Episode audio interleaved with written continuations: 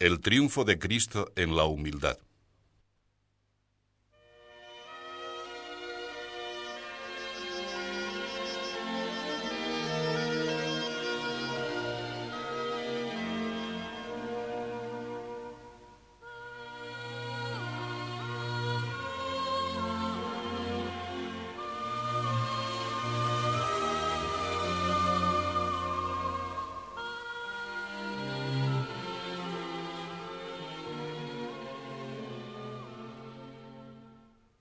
Lux fulgevit odie super nos, quia natus es nobis dominus.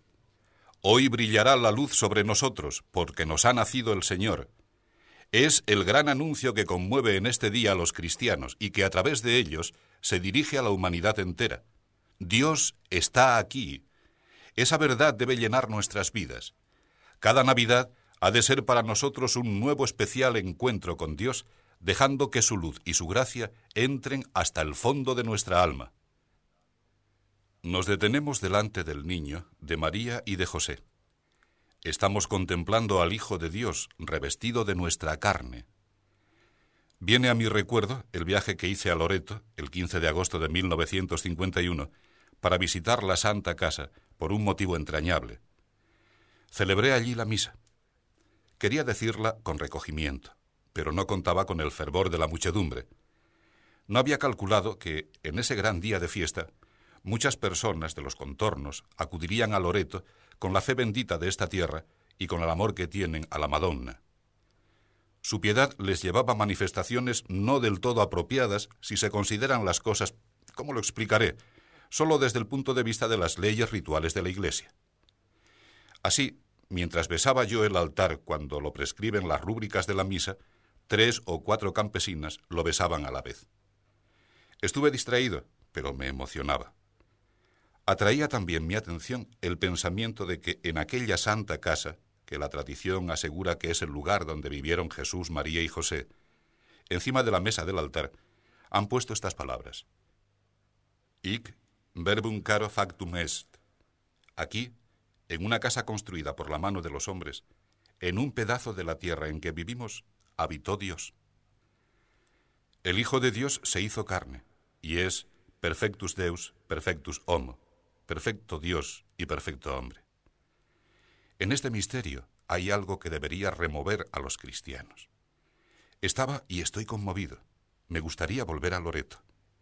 Me voy allí con el deseo para revivir los años de la infancia de Jesús al repetir y considerar ese ig verbum caro factum est, Jesus Christus, Deus homo, Jesucristo Dios hombre.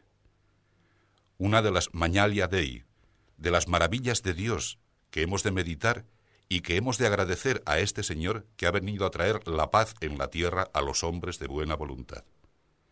A todos los hombres que quieren unir su voluntad a la voluntad buena de Dios, no solo a los ricos, ni solo a los pobres, a todos los hombres, a todos los hermanos, que hermanos somos todos en Jesús, hijos de Dios, hermanos de Cristo, su madre es nuestra madre.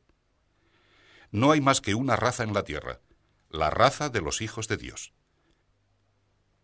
Todos hemos de hablar la misma lengua, la que nos enseña nuestro Padre que está en los cielos, la lengua del diálogo de Jesús con su Padre, la lengua que se habla con el corazón y con la cabeza, la que empleáis ahora vosotros en vuestra oración la lengua de las almas contemplativas, la de los hombres que son espirituales porque se han dado cuenta de su filiación divina, una lengua que se manifiesta en mil mociones de la voluntad, en luces claras del entendimiento, en afectos del corazón, en decisiones de vida recta, de bien, de contento, de paz.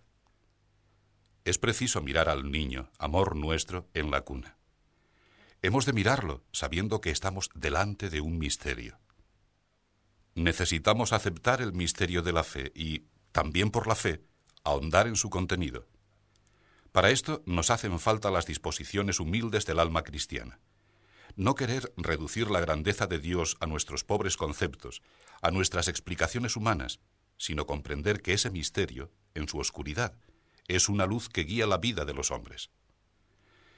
Vemos, dice San Juan Crisóstomo, que Jesús ha salido de nosotros y de nuestra sustancia humana y que ha nacido de Madre Virgen. pero no entendemos cómo puede haberse realizado ese prodigio. No nos cansemos intentando descubrirlo, aceptemos más bien con humildad lo que Dios nos ha revelado, sin escudriñar con curiosidad en lo que Dios nos tiene escondido. Así, con este acatamiento, sabremos comprender y amar. Y el misterio será para nosotros una enseñanza espléndida, más convincente que cualquier razonamiento humano.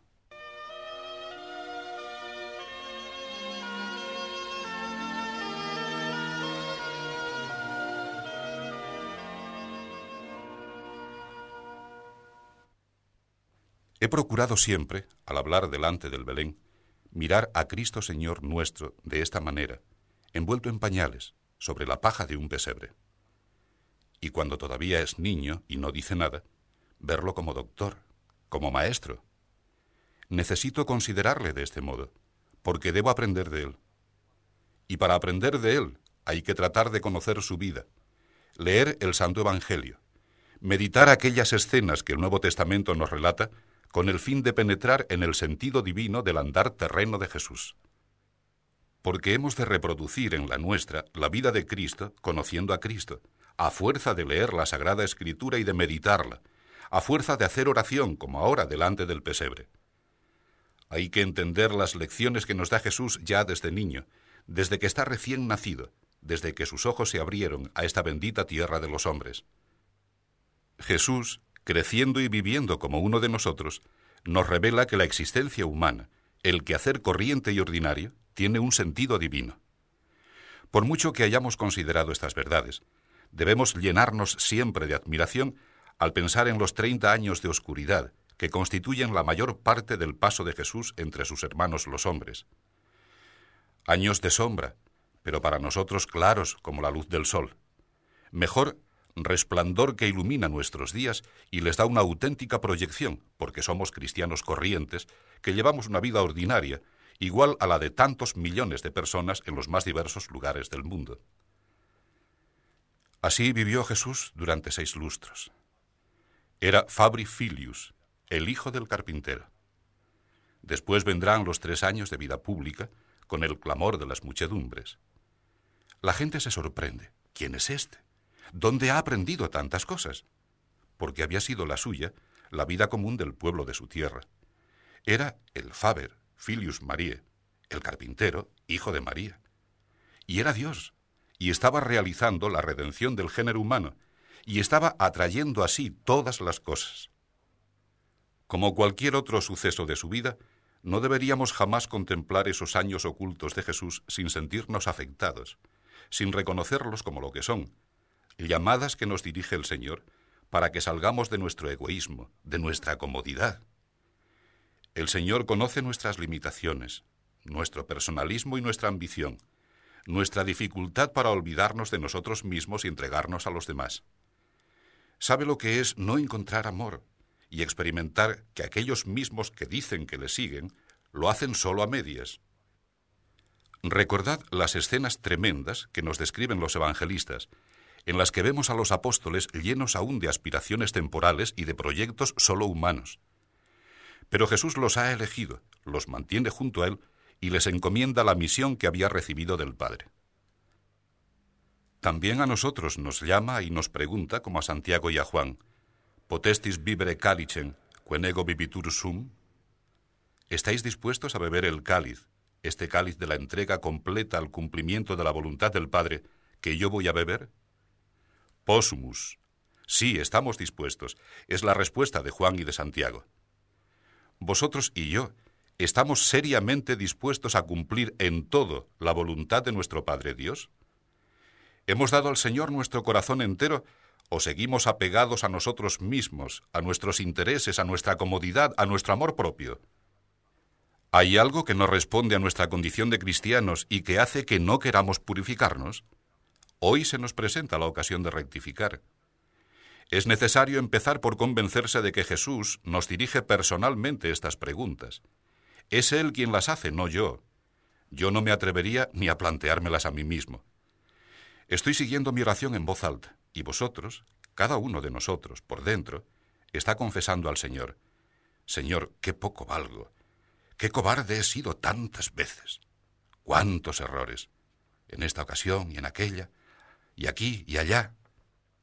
Y podemos exclamar aún, menos mal, Señor, que me has sostenido con tu mano, porque me veo capaz de todas las infamias. No me sueltes, no me dejes, trátame siempre como a un niño, que sea yo fuerte, valiente, entero, pero ayúdame como a una criatura inexperta. Llévame de tu mano, Señor, y haz que tu madre esté también a mi lado y me proteja. Y así, pósumus, podremos, seremos capaces de tenerte a ti por modelo. No es presunción afirmar pósumus. Jesucristo nos enseña este camino divino y nos pide que lo emprendamos porque Él lo ha hecho humano y asequible a nuestra flaqueza. Por eso se ha bajado tanto. Este fue el motivo por el que se abatió, tomando forma de siervo aquel Señor que como Dios era igual al Padre. Pero se abatió en la majestad y potencia, no en la bondad ni en la misericordia. La bondad de Dios nos quiere hacer fácil el camino. No rechacemos la invitación de Jesús. No le digamos que no. No nos hagamos sordos a su llamada, porque no existen excusas. No tenemos motivo para continuar pensando que no podemos. Él nos ha enseñado con su ejemplo. Dice San Bernardo, Por tanto, os pido encarecidamente, hermanos míos, que no permitáis que se os haya mostrado en balde un modelo tan precioso, sino que os conforméis a él y os renovéis en el espíritu de vuestra alma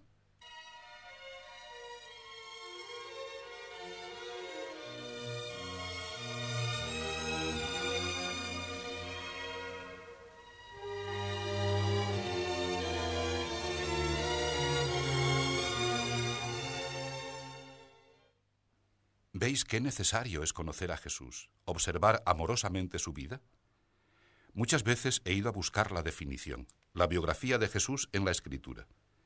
La encontré leyendo que con dos palabras la hace el Espíritu Santo. Per transit benefaciendo. Todos los días de Jesucristo en la tierra, desde su nacimiento hasta su muerte, fueron así. Per transit benefaciendo. Los llenó haciendo el bien. Y en otro lugar recoge la escritura. Bene omnia fecit. Todo lo acabó bien, terminó todas las cosas bien. No hizo más que el bien. ¿Y tú y yo entonces qué? Una mirada para ver si tenemos algo que enmendar. Yo sí que encuentro en mí mucho que rehacer. Como me veo incapaz por mí solo de obrar el bien, y como nos ha dicho el mismo Jesús que sin Él no podemos nada, vamos tú y yo al Señor, a implorar su asistencia, por medio de su madre, con estos coloquios íntimos, propios de las almas que aman a Dios. No añado nada más porque es cada uno de vosotros el que tiene que hablar según su propia necesidad. Por dentro y sin ruido de palabras, en este mismo momento, mientras os doy estos consejos, aplico personalmente la doctrina a mi propia miseria. Per transit benefaciendo. ¿Qué hizo Jesucristo para derramar tanto bien, y solo bien, por donde quiera que pasó. Los santos evangelios nos han transmitido otra biografía de Jesús resumida en tres palabras latinas que nos da la respuesta. Erat subditus illis. Obedecía. Hoy que el ambiente está colmado de desobediencia, de murmuración, de desunión, hemos de estimar especialmente la obediencia. Soy muy amigo de la libertad, y precisamente por eso quiero tanto esa virtud cristiana. Debemos sentirnos hijos de Dios y vivir con la ilusión de cumplir la voluntad de nuestro Padre. Realizar las cosas según el querer de Dios, porque nos da la gana, que es la razón más sobrenatural. El espíritu del Opus Dei, que he procurado practicar y enseñar desde hace más de 35 años, me ha hecho comprender y amar la libertad personal. Cuando Dios nuestro Señor concede a los hombres su gracia, cuando les llama con una vocación específica, es como si le extendiera una mano, una mano paterna, llena de fortaleza, repleta sobre todo de amor, porque nos busca uno a uno, como a hijas e hijos suyos, y porque conoce nuestra debilidad. Espera al Señor que hagamos el esfuerzo de coger su mano, esa mano que Él nos acerca. Dios nos pide un esfuerzo, prueba de nuestra libertad. Y para saber llevarlo a cabo, hemos de ser humildes, Hemos de sentirnos hijos pequeños y amar la obediencia bendita con la que respondemos a la bendita paternidad de Dios. Conviene que dejemos que el Señor se meta en nuestras vidas y que entre confiadamente, sin encontrar obstáculos ni recovecos. Los hombres tendemos a defendernos, a apegarnos a nuestro egoísmo. Siempre intentamos ser reyes, aunque sea del reino de nuestra miseria. Entended con esta consideración por qué tenemos necesidad de acudir a Jesús, para que Él nos haga verdaderamente libres y de esa forma podamos servir a Dios y a todos los hombres. Solo así percibiremos la verdad de aquellas palabras de San Pablo. Ahora, habiendo quedado libres del pecado y hechos siervos de Dios, recogéis por fruto vuestro la santificación y por fin la vida eterna, ya que el estipendio del pecado es la muerte. Pero la vida eterna es una gracia de Dios por Jesucristo nuestro Señor. Estemos precavidos entonces, porque nuestra tendencia al egoísmo no muere y la tentación puede insinuarse de muchas maneras. Dios exige que al obedecer pongamos en ejercicio la fe, pues su voluntad no se manifiesta con bombo y platillo. A veces el Señor sugiere su querer como en voz baja, allá en el fondo de la conciencia, y es necesario escuchar atentos para distinguir esa voz y serle fieles. En muchas ocasiones nos habla a través de otros hombres, y puede ocurrir que la vista de los defectos de esas personas, o el pensamiento de si están bien informados, de si han entendido todos los datos del problema, se nos presente como una invitación a no obedecer. Todo esto puede tener una significación divina, porque Dios no nos impone una obediencia ciega, sino una obediencia inteligente, y hemos de sentir la responsabilidad de ayudar a los demás con las luces de nuestro entendimiento. Pero seamos sinceros con nosotros mismos. Examinemos en cada caso si es el amor a la verdad lo que nos mueve o el egoísmo y el apego al propio juicio. Cuando nuestras ideas nos separan de los demás, cuando nos llevan a romper la comunión, la unidad con nuestros hermanos, es señal clara de que no estamos obrando según el Espíritu de Dios. No lo olvidemos. Para obedecer, repito, hace falta humildad. Miremos de nuevo el ejemplo de Cristo. Jesús obedece, y obedece a José y a María. Dios ha venido a la tierra para obedecer y para obedecer a las criaturas. Son dos criaturas perfectísimas, Santa María, nuestra Madre, más que ella solo Dios, y aquel varón castísimo, José, pero criaturas. Y Jesús, que es Dios, les obedecía. Hemos de amar a Dios para así amar su voluntad y tener deseos de responder a las llamadas que nos dirige a través de las obligaciones de nuestra vida corriente, en los deberes de Estado, en la profesión, en el trabajo, en la familia, en el trato social, en el propio sufrimiento y en el de los demás hombres, en la amistad, en el afán de realizar lo que es bueno y justo. Cuando llegan las Navidades, me gusta contemplar las imágenes del Niño Jesús. Esas figuras que nos muestran al Señor que se anonada me recuerdan que Dios nos llama, que el Omnipotente ha querido presentarse desvalido, que ha querido necesitar de los hombres. Desde la cuna de Belén, Cristo me dice y te dice que nos necesita. Nos urge a una vida cristiana sin componendas, a una vida de entrega, de trabajo, de alegría. No alcanzaremos jamás el verdadero buen humor si no imitamos de verdad a Jesús, si no somos como Él humildes. Insistiré de nuevo. ¿Habéis visto dónde se esconde la grandeza de Dios? En un pesebre, en unos pañales, en una gruta. La eficacia redentora de nuestras vidas solo puede actuarse con la humildad, dejando de pensar en nosotros mismos y sintiendo la responsabilidad de ayudar a los demás. Es a veces corriente, incluso entre almas buenas, provocarse conflictos personales que llegan a producir serias preocupaciones, pero que carecen de base objetiva alguna. Su origen radica en la falta de propio conocimiento que conduce a la soberbia, el desear convertirse en el centro de la atención y de la estimación de todos, la inclinación a no quedar mal, el no resignarse a hacer el bien y desaparecer, el afán de seguridad personal. Y así muchas almas que podrían gozar de una paz maravillosa que podrían gustar de un júbilo inmenso, por orgullo y presunción, se transforman en desgraciadas e infecundas. Cristo fue humilde de corazón. A lo largo de su vida, no quiso para él ninguna cosa especial, ningún privilegio. Comienza estando en el seno de su madre nueve meses, como todo hombre, con una naturalidad extrema. De sobra sabía el Señor que la humanidad padecía una apremiante necesidad de Él. Tenía por eso hambre de venir a la tierra para salvar a todas las almas, y no precipita el tiempo. Vino a su hora, como llegan al mundo los demás hombres. Desde la concepción hasta el nacimiento, nadie, salvo San José y Santa Isabel, advierte esa maravilla. Dios que viene a habitar entre los hombres. La Navidad está rodeada también de sencillez admirable. El Señor viene sin aparato, desconocido de todos. En la tierra solo María y José participan en la aventura divina. Y luego aquellos pastores a los que avisan los ángeles. Y más tarde aquellos sabios de Oriente.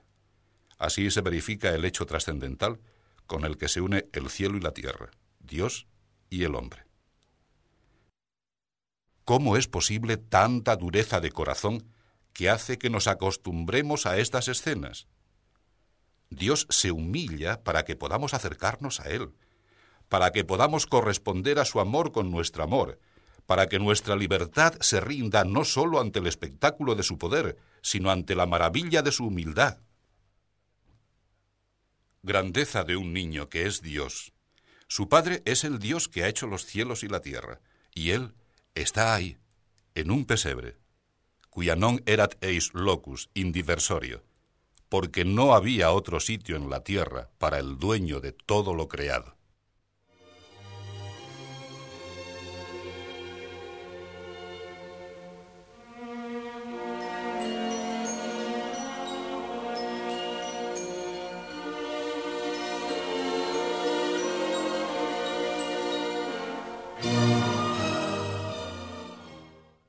No me aparto de la verdad más rigurosa si os digo que Jesús sigue buscando ahora posada en nuestro corazón.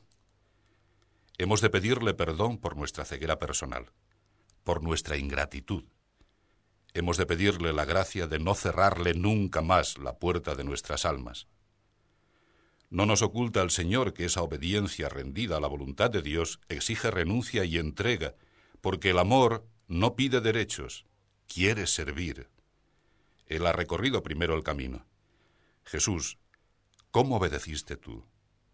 Usquet morten, morten autem crucis, hasta la muerte y muerte de cruz. Hay que salir de uno mismo, complicarse la vida, perderla por amor de Dios y de las almas. Dice San Agustín, He aquí que tú querías vivir y no querías que nada te sucediera, pero Dios quiso otra cosa Existen dos voluntades. Tu voluntad debe ser corregida para identificarse con la voluntad de Dios y no la de Dios torcida para acomodarse a la tuya. Yo he visto con gozo a muchas almas que se han jugado la vida, como tú, Señor, usque ad mortem, al cumplir lo que la voluntad de Dios les pedía. Han dedicado sus afanes y su trabajo profesional al servicio de la Iglesia, por el bien de todos los hombres. Aprendamos a obedecer, aprendamos a servir. No hay mejor señorío que querer entregarse voluntariamente a ser útil a los demás. Cuando sentimos el orgullo que barbota dentro de nosotros, la soberbia que nos hace pensar que somos superhombres, es el momento de decir que no, de decir que nuestro único triunfo ha de ser el de la humildad. Así nos identificaremos con Cristo en la cruz no molestos o inquietos o con mala gracia, sino alegres, porque esa alegría, en el olvido de sí mismo, es la mejor prueba de amor. Permitidme que vuelva de nuevo a la ingenuidad, a la sencillez de la vida de Jesús, que ya os he hecho considerar tantas veces. Esos años ocultos del Señor no son algo sin significado, ni tampoco una simple preparación de los años que vendrían después, los de su vida pública. Desde 1928 comprendí con claridad que Dios desea que los cristianos tomen ejemplo de toda la vida del Señor. Entendí especialmente su vida escondida, su vida de trabajo corriente en medio de los hombres. El Señor quiere que muchas almas encuentren su camino en los años de vida callada y sin brillo. Obedecer a la voluntad de Dios es siempre, por tanto, salir de nuestro egoísmo, pero no tiene por qué reducirse principalmente a alejarse de las circunstancias ordinarias de la vida de los hombres, iguales a nosotros por su estado, por su profesión, por su situación en la sociedad. Sueño, y el sueño se ha hecho realidad, con muchedumbres de hijos de Dios, santificándose en su vida de ciudadanos corrientes, compartiendo afanes, ilusiones y esfuerzos con las demás criaturas. Necesito gritarles esta verdad divina. Si permanecéis en medio del mundo, no es porque Dios se haya olvidado de vosotros, no es porque el Señor no os haya llamado. Os ha invitado a que continuéis en las actividades y en las ansiedades de la tierra, porque os ha hecho saber que vuestra vocación humana, vuestra profesión, vuestras cualidades, no sólo no son ajenas a sus designios divinos, sino que Él las ha santificado como ofrenda gratísima al Padre. Recordar a un cristiano que su vida no tiene otro sentido que el de obedecer a la voluntad de Dios no es separarle de los demás hombres. Al contrario, en muchos casos el mandamiento recibido del Señor es que nos amemos los unos a los otros como Él nos ha amado, viviendo junto a los demás e igual que los demás, entregándonos a servir al Señor en el mundo para dar a conocer mejor a todas las almas el amor de Dios, para decirles que se han abierto los caminos divinos de la tierra. No se ha limitado el Señor a decirnos que nos amemos, sino que lo ha demostrado con las obras. No nos olvidemos de que Jesucristo se ha encarnado para enseñar, para que aprendamos a vivir la vida de los hijos de Dios. Recordad aquel preámbulo del evangelista San Lucas en los Hechos de los Apóstoles. Primum quidem sermonem fecit de omnibus, o Teófile, quecepit Jesus facere et docere. He hablado de todo lo más notable que hizo y predicó Jesús. Vino a enseñar, pero haciendo. Vino a enseñar, pero siendo modelo, siendo el maestro y el ejemplo con su conducta. Ahora, delante de Jesús niño, podemos continuar nuestro examen personal. Estamos decididos a procurar que nuestra vida sirva de modelo y de enseñanza a nuestros hermanos, a nuestros iguales, los hombres. ¿Estamos decididos a ser otros Cristos? No basta decirlo con la boca. Tú, lo pregunto a cada uno de vosotros y me lo pregunto a mí mismo, tú, que por ser cristiano estás llamado a ser otro Cristo, mereces que se repita de ti que has venido, facere ed docere, a hacer las cosas como un hijo de Dios, atento a la voluntad de su Padre, para que de esta manera puedas empujar a todas las almas a participar de las cosas buenas, nobles, divinas y humanas de la redención. ¿Estás viviendo la vida de Cristo en tu vida ordinaria en medio del mundo? Hacer las obras de Dios no es un bonito juego de palabras, sino una invitación a gastarse por amor. Hay que morir a uno mismo para renacer a una vida nueva, porque así obedeció Jesús hasta la muerte de cruz, morten autem crucis, propter quod et Deus exaltavit illum. Y por esto Dios lo exaltó. Si obedecemos a la voluntad de Dios, la cruz será también resurrección, exaltación. Se cumplirá en nosotros, paso por paso, la vida de Cristo. Se podrá asegurar que hemos vivido procurando ser buenos hijos de Dios, que hemos pasado haciendo el bien, a pesar de nuestra flaqueza y de nuestros errores personales, por numerosos que sean. Y cuando venga la muerte, que vendrá inexorable, la esperaremos con júbilo, como he visto que han sabido esperarla tantas personas santas en medio de su existencia ordinaria, con alegría, porque si hemos imitado a Cristo en hacer el bien, en obedecer y en llevar la cruz a pesar de nuestras miserias, resucitaremos como Cristo, su rexit dominus vere, que resucitó de verdad. Jesús, que se hizo niño, meditadlo, venció a la muerte, con el anonadamiento, con la sencillez, con la obediencia, con la divinización de la vida corriente y vulgar de las criaturas, el Hijo de Dios fue vencedor. Este ha sido el triunfo de Jesucristo. Así nos ha elevado a su nivel, al nivel de los hijos de Dios, bajando a nuestro terreno, al terreno de los hijos de los hombres.